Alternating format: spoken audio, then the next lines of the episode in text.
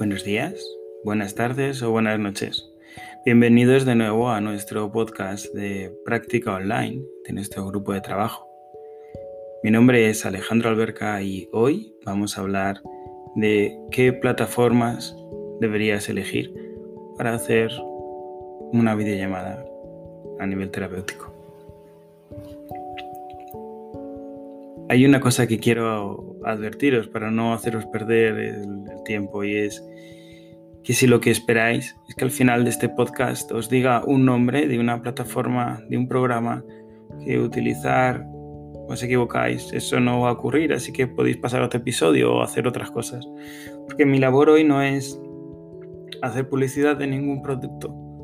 Mi labor hoy es simplemente haceros pensar cuáles son los caminos que debéis llevar a cabo a la hora de elegir una plataforma u otra.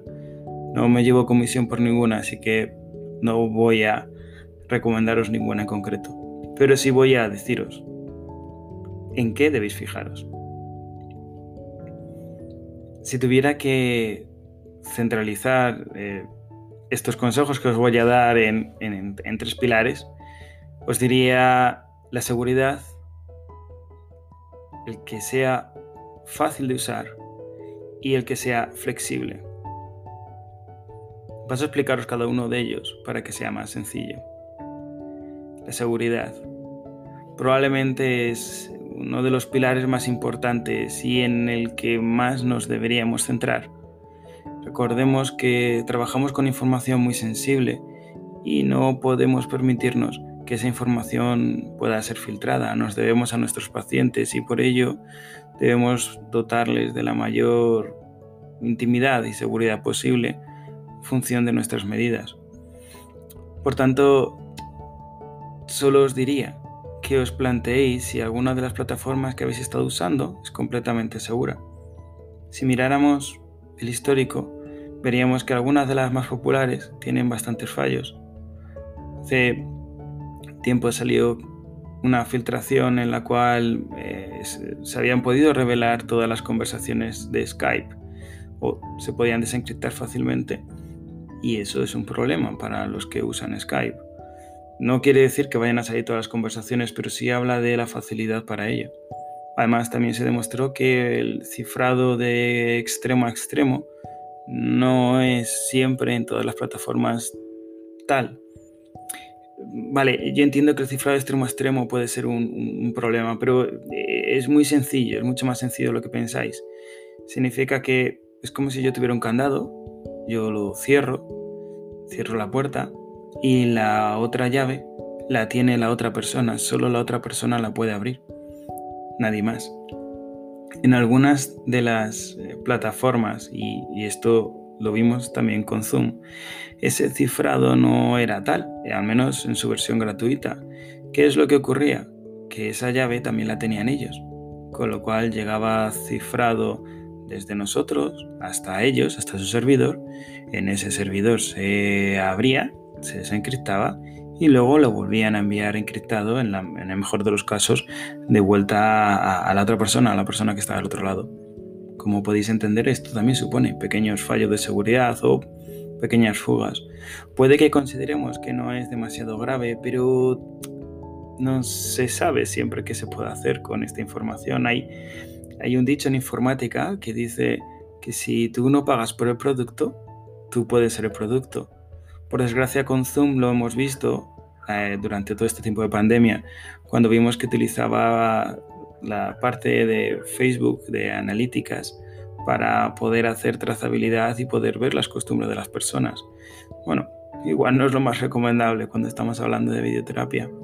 Es cierto que en las últimas versiones han intentado, han intentado mejorarlo y también es cierto que al ser Zoom una de las herramientas más utilizadas fue bastante perseguida, pero solo tened en cuenta esto estos fallos que han podido ir ocurriendo, al menos en estas dos grandes plataformas. Y probablemente si miráramos con lupa alguna, también lo veríamos. Jitsi no se libra si tenemos en cuenta que el cifrado que se produce es un cifrado desde, tu, desde un lado hasta el servidor. Solo conseguiríamos un cifrado extremo a extremo si nosotros creamos el servidor y lo ciframos. Esto quizás solo está disponible para personas que sean muy habilidosas con la informática, ¿no? Y no todo el mundo tiene por qué tener esta habilidad. Con FaceTime puede pasar algo similar, aunque es cierto que Apple intenta esforzarse un poquitín más en la seguridad, pero tendríamos ahí un problema. Pensad que no son plataformas que estén creadas para hacer videollamadas en donde la seguridad sea algo tan sumamente importante como en nuestro caso. Así que tened cuidado con, con esto. El otro punto del que os hablaba era el que sea fácil de usar. Bien, cuando nosotros indagamos en plataformas que son seguras o que son específicas para, para hacer videoterapia, nos encontramos a veces con este pequeño problema. Pueden ser muy seguras, pueden ser maravillosas, pero sin embargo son difíciles y engorrosas de usar. ¿Qué ocurre? Que a lo mejor provoca que sea necesario el que nuestro paciente, nuestro cliente se registre. Eh, o que tengas que utilizarlo desde un sitio determinado, que tengas que dar un montón de pasos. Igual, esto es una manía particular mía, pero a mí me gusta que las cosas sean más simples. Me gusta el funcionamiento de Zoom, de poder enviar un enlace y que el paciente, sin tener que registrarse, directamente acceda. No me gusta de Zoom, que no es una herramienta segura, pero quizá ese marco de funcionamiento es interesante y a lo mejor es a lo que tendríamos que, o lo que tendríamos que ir buscando algo que permita que, se conecte fácil, rápido y sencillo, sin más. Eh, hasta ahora muchas de las plataformas específicas que, he probado, quizás la que el colegio, los colegios de psicólogos han estado utilizando, eh, tenía este pequeño fallo. Había que registrar al paciente y bueno, era un poco más jaleo. El último punto e importante es la flexibilidad de uso. ¿A qué me refiero con esto? Mirad, considero que es importante que, la herramienta se pueda adaptar a nosotros y no necesariamente al contrario. Eh, para mí es un problema grave el que una herramienta, por ejemplo, solo tenga una aplicación móvil. Igual con los médicos funciona bien, pero solo pensad cuánto duran vuestras sesiones. A lo mejor dura media hora, tres cuartos, una hora o, más inclusive. ¿Vais a estar todo ese tiempo sujetando el móvil? Difícil, ¿no? O bueno, diréis, bueno, tengo un soporte, ya, bueno, a lo mejor eso lo, facilita, pero no lo sé, a mí que solo tenga opción de poder utilizar el móvil me parece que es limitante. Por suerte la mayor parte tiene una opción poderlo hacer a través de una página web. Así que podéis utilizar vuestro ordenador o vuestra tablet. Pero también pensad eso, lo complicado que puede ser. Y os hablo desde vuestro punto de vista, desde el punto de vista vuestro, porque cuando vosotros o vosotras hacéis una sesión, no solo hacéis una sesión, seguramente a lo largo del día hagáis varias. Así que no estamos hablando solo de sujetar el móvil durante una hora, estamos hablando de sujetar el móvil a lo mejor durante cinco horas al día. O, pretender que la batería de vuestro móvil, que igual hasta es el vuestro personal que utilizáis para esto, dure todo ese tiempo.